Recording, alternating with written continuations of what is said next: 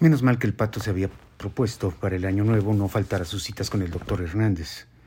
A pesar de los tiempos que estaba viviendo, de su desazón presente desde que abría los ojos por primera vez en el día, a pesar de las orgías de éxtasis y, secretarias y cajeras interrumpidas por las vacaciones de su cuate Ricardo, el pato tenía todavía el rigor de ver al shrink.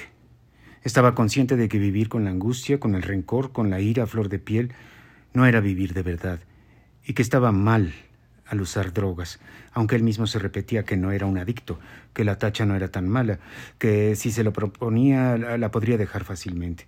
Además, su amigo Ricardo no era un interlocutor válido, es decir, el pato no podía confiar en él, no se podía hablar inteligentemente con él. Lo cierto es que el pato vivía con dolor, incertidumbre y remordimiento. Básicamente no era feliz y necesitaba de la droga para suprimir esas sensaciones, para sustituir el dolor por el placer. Ahora, lo curioso fue que cuando el pato salía de la casa rumbo al doctor Hernández, se encontró con Carmen, quien decidió acompañarlo. El pato aceptó. La verdad es que los hermanos se llevaban muy bien, siempre y cuando no hablaran de Miguel, del papá.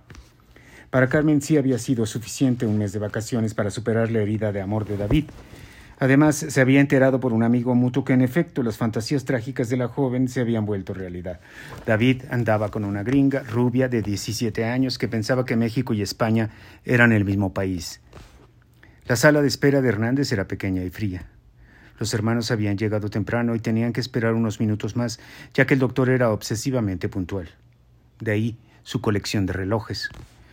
Carmen le contó a su hermano la historia de David, la experiencia, desagradable, triste, molesta, tensa, dolorosa de Los Ángeles, el chisme de la gringa y cómo había podido dejar atrás toda esa amarga historia. Le preguntó a el pato por qué no tenía novia. El pato le dijo que como se lo había mencionado hace tiempo, él no quería compromisos. Las relaciones serias siempre estaban llenas de obligaciones, de requisitos rigurosos y por tanto de conflictos, dolor, zozobra. La prueba de ello justamente era lo que le había pasado con Carmen y David. El pato prefería las relaciones casuales con chavas a las que no volvía a ver después de una noche de loca pasión y desenfreno, mujeres a las que les gustaba el reventón, el sexo y la tacha, agregó Carmen más seria que un monje tibetano. El pato le repitió a su hermano lo que él mismo se decía constantemente, que su consumo de esa metanfetamina era moderado, controlado, que él la podía dejar en cualquier momento, que no era un adicto. Carmen le recordó que previamente él ya tenía un problema con el alcohol. El muchacho dijo que para nada, que él nunca había tenido broncas con el alcohol. Carmen no quiso presionar más a su hermano. Solo le dijo que lo quería, que siempre iba a estar para él y que, por lo que más quisiera, no culpara a su mamá de la muerte de su papá. Aquí el rostro del pato fue víctima de un eclipse total de sol. Una macabra sombra opacó su gesto y Carmen confirmó que ese tema era extremadamente sensible para su hermano y a pesar de que ya habían pasado algunos meses desde el suicidio de Miguel. Perdóname, Pato, sé que lo querías mucho y que lo extrañas. El pato hizo una larga pausa. No miraba a Carmen, pero su cerebro parecía un abaco moviéndose automáticamente. Esto te lo puedo decir a ti, Carmen, porque eres mi hermana. Carmen sintió cosquillas en la garganta. Otra pausa. El pato habló muy quedito. ¿Qué clase de hombre se suicida en su casa, sabiendo que su hijo va a entrar y lo va a descubrir muerto? Con un hoyo en la sien. Carmen solo levantó las cejas. No podía echarle más chile a la herida. Era verdad. ¿Qué clase de padre hace esto? Había silencios, pausas, miradas furtivas. El tema era dolorosísimo para ambos, muy difícil. Mi papá te quería mucho, aclaró Carmen sin mucha convicción, tratando de confortar a su brother y de romper el horripilante silencio. Yo lo necesitaba, Carmen, murmuró el pato con voz vidriosa. Trata de entenderlo. Su vida era un infierno. Te digo, el alcohol, pato, es nefasto. Me tenía a mí, que lo necesitaba. ¿Cómo pudo abandonarme de esa manera, Carmen?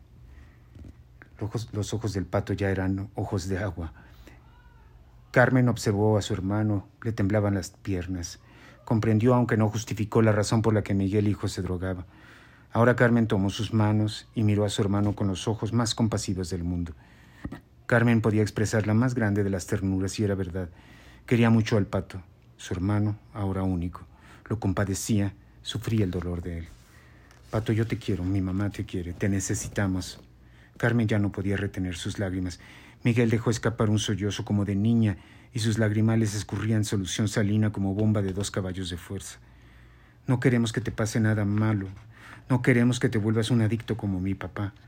Las adicciones son horribles porque te arrancan la libertad de cuajo, te quitan la identidad y terminas siendo una piltrafa, un trapo viejo. Las drogas toman el control de tu vida, te anulan. Terminas siendo nada, un adicto sin control. Por favor, Pato, eres un super chavo, no te dejes morir. No te pierdas a ti mismo.